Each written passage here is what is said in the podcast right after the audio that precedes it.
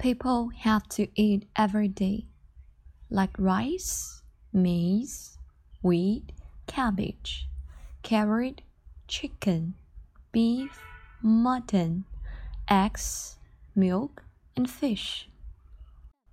So, what is there in this food?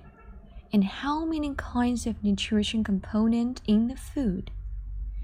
In scientific aspect, are six kinds of nutrition component in the food.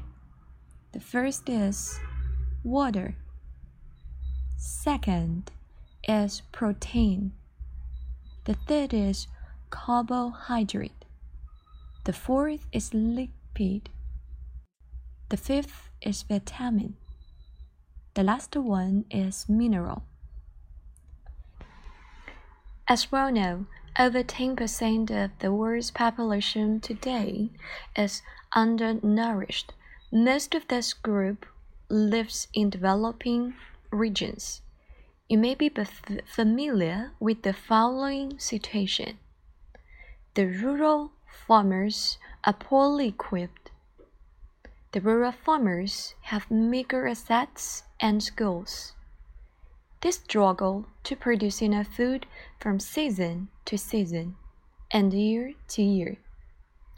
What's worse, high temperature and droughts pose a serious threat to families who depend on agriculture for food and livelihood. So, it is reported that Anemia affects more than 75% of the young children and almost 50% of the women of childbearing age. Malnutrition inhibits the physical and cognitive growth of the next generation. So, how shall we find the solution to improve this situation? It's known that the diet of most farmers in developing regions is starch, which meets energy requirements but lacks essential protein, vitamin, etc. And human protein mainly comes from animal products.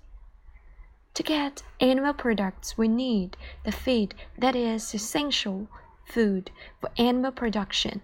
That is to say, it is very important for the development of feed resources and animal production. So today, I would like to share with you the topic on feed processing and animal production. Welcome to my lecture. Thanks.